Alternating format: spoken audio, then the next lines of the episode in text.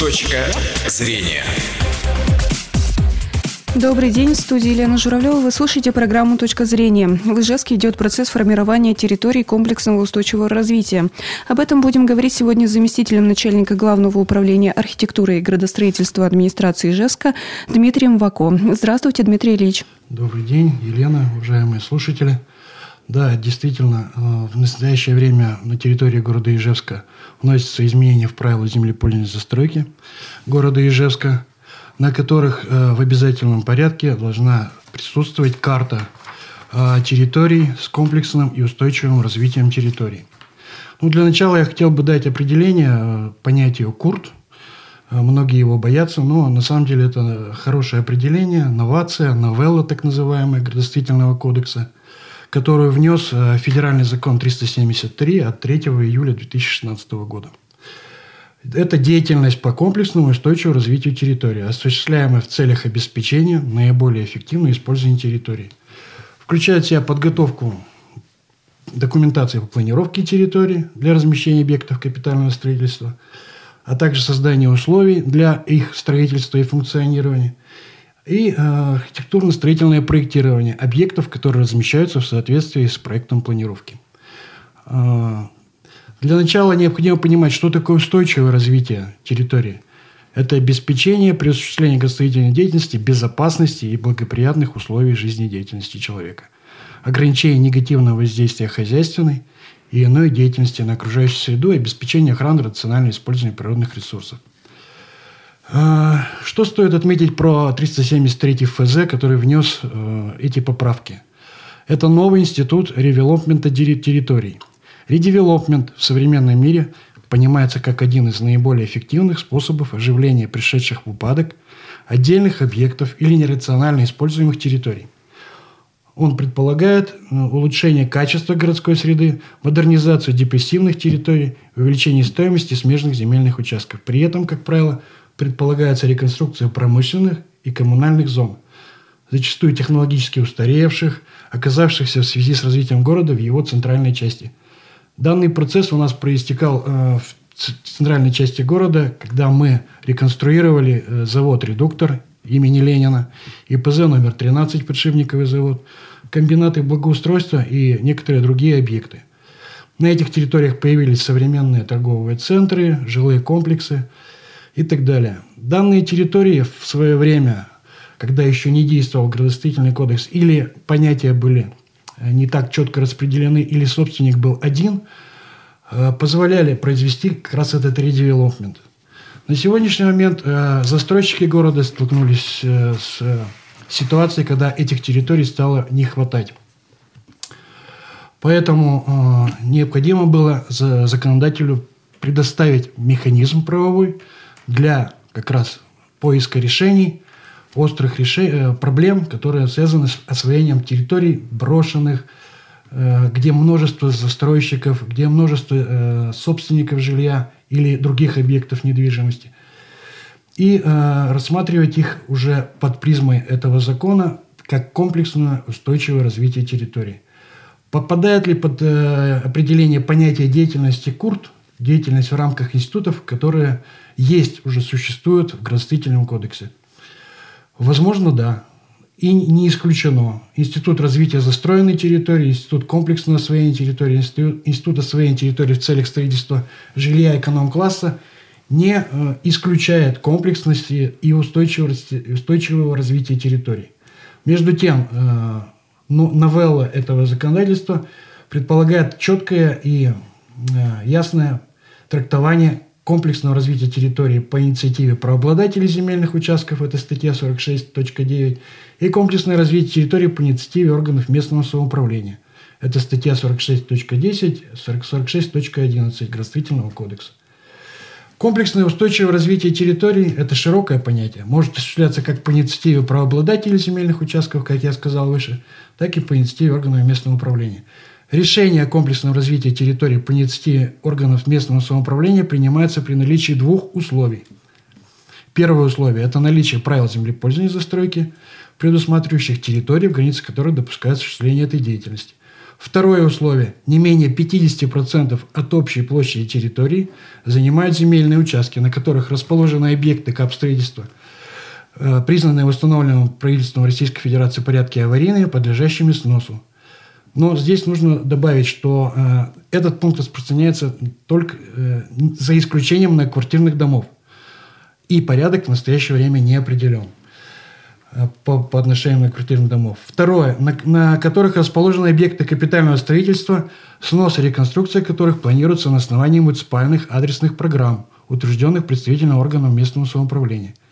Виды разрешенного использования и виды разрешенного использования э, объектов капитального строительства на территории не соответствуют таким видам, э, учтенным в правилах землеп... установленным правилами землепользования и застройки а также, что очень ново, на которых расположены объекты капитального строительства, признанные в соответствии с гражданским законодательством самовольными постройками. Договор о комплексном развитии территории по инициативе органов местного управления заключается по результатам аукциона. При этом решение о проведении аукциона может быть принято не ранее, чем через 6 месяцев со дня принятия решения о комплексном развитии территории – это связано с тем, что первоначальный орган местного самоуправления должен предложить правообладателям земельных участков и иных объектов недвижимого имущества заключить договор о комплексном развитии территории. В случае отказа такого предложения со стороны муниципалитета правообладатели земельных участков быть, должны быть готовы к тому, что у них могут изъять принадлежащие им объекты, разумеется, в соответствии с существующим законодательством и передадут э, лицу, заключившим договор о развитии застроенной территории. Угу. А у нас есть телефонный звонок, давайте послушаем его. Здравствуйте, мы слушаем вас. А, здравствуйте, Александр. Угу. Вот э, в нашем городе очень плотная новая застройка. Плотная застройка, значит, дом к дому, окна в окна, дворы маленькие, этажей все больше, дворы все меньше, машину некуда поставить вот как-то вот это странно все выглядит.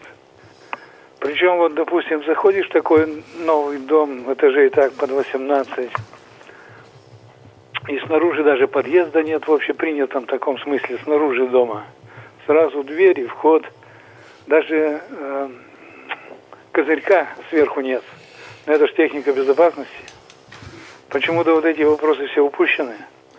Угу. Строителям все разрешили, но вот они вот так вот и поступают как-то. То есть вы имеете странно. в виду плотную застройку города? Да, да? плотная угу. застройка, значит, вот и все вот это вот. Угу, спасибо, мы поняли вас. Ну, как раз э, хотелось бы прокомментировать э, замечание Александра к нашей уплотнительной застройке. Я хочу сказать, что в настоящее время у нас прошли публичные слушания по правилам землепользования застройки. Большой резонанс э, в средствах массовой информации данные публичные слушания нашли. По итогам этих слушаний э, главой республики было принято решение о формировании рабочей группы по внесению изменений про решение всех как раз вопросов, связанных с территориальным зонированием, с регламентами на территории и так далее. Кроме того, э, у нас завершены публичные обсуждения по нормативам градостроительного проектирования города Ижевска, которые проходили на сайте, был вывешен проект. Э, рабочая группа по данному рассмотрению публичного обсуждения собиралась. Э, мы тоже получили замечания, сейчас корректируем все эти вопросы. Как раз в нормах градостроительного проектирования города Ижевска будут учтены вопросы с наличием э, парковочных мест, по плотности застройки, по обеспечению торговыми площадями и прочими э, вопросами. Так что я думаю, что в этом направлении у нас э, ситуация сдвинется в лучшую сторону, и город будет лучше. Угу. В том числе и вот в рамках рассмотрения нашей темы – Э, как раз разработка документации по планированию и устойчивому развитию территории, она подразумевает собой размещение объектов с учетом безопасности жизнедеятельности человека и соблюдения всех градостроительных норм. Когда точечная застройка, там, возможно, где-то были у нас замечания. На сегодняшний момент вот э, как раз э, районы, где будет комплексное устойчивое развитие, исключают такие негативные факторы. Угу. Давайте продолжим наш разговор. Вот сейчас уже выбраны территории э, для комплексного развития. Что это за территории и почему именно эти территории выбрали? Ну, как бы громко сказано, конечно, что выбраны территории.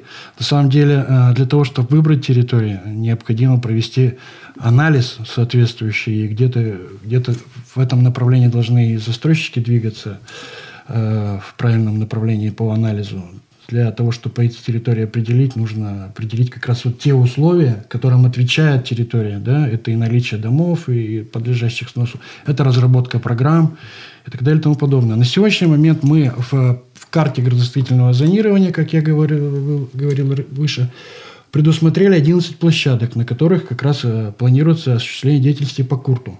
Да? Угу. Э, при ближайшем рассмотрении из этих 11 площадок были выбраны две территории, исходя из равномерного размещения в структуре городской застройки. Они относительно городских магистралей и э, условий, особенностей, закрепленных действующим законодательством, отвечают как раз вот этим требованиям, которые установлены законодательством. Это территория ограничена улица Советская, Ленина, Орджоникидзе и Карвудской набережной. Это у нас, если вы помните, визуально представляете, это бараки, которые у нас вдоль улицы Ленина находятся, напротив ключевого поселка. Здесь у нас территориальная зона ЖД-1.1, функциональная жилая общественная застройка, где можно строить по правилам землепользования от пяти, выше пятиэтажных домов. Фактически находятся или уже снесены на земельных участках бараки, два этажа. То есть отвечает условиям, э, которые требуются для принятия решения э, как раз о Курте. Вторая территория – это то же самое, ограниченная улица, э, территория ограниченная улица Максима Горького, Карла Липнихта, Маркса Пастухова. То же самое, территориальная зона ЖД-1, ЖД-1-1 фактически находится у нас либо бараки, либо уже полусгоревшие дома индивидуальные, ислевшие. Тоже вот вы эту территорию, наверное, визуально представляете. Это территория, по которой мы не можем сдвинуться. Это у нас э, лицо города. На въезде с улицы Горького мы встречаем вот эти вот, э, как говорится, остовы да, э, от, от домов деревянных. То есть территорию Курт занимает земельные участки и виды, разрешенные использования которых не отвечают правилам землепольной застройки. Угу. Вот эти две территории. А у нас, к сожалению, уже время подошло к концу. Это была программа «Точка зрения». У нас в гостях был заместитель начальника Главного управления архитектуры и градостроительства администрации Ижевска Дмитрий Ваков. Выпуск провела Елена Журавлева. Счастливого дня. «Точка зрения».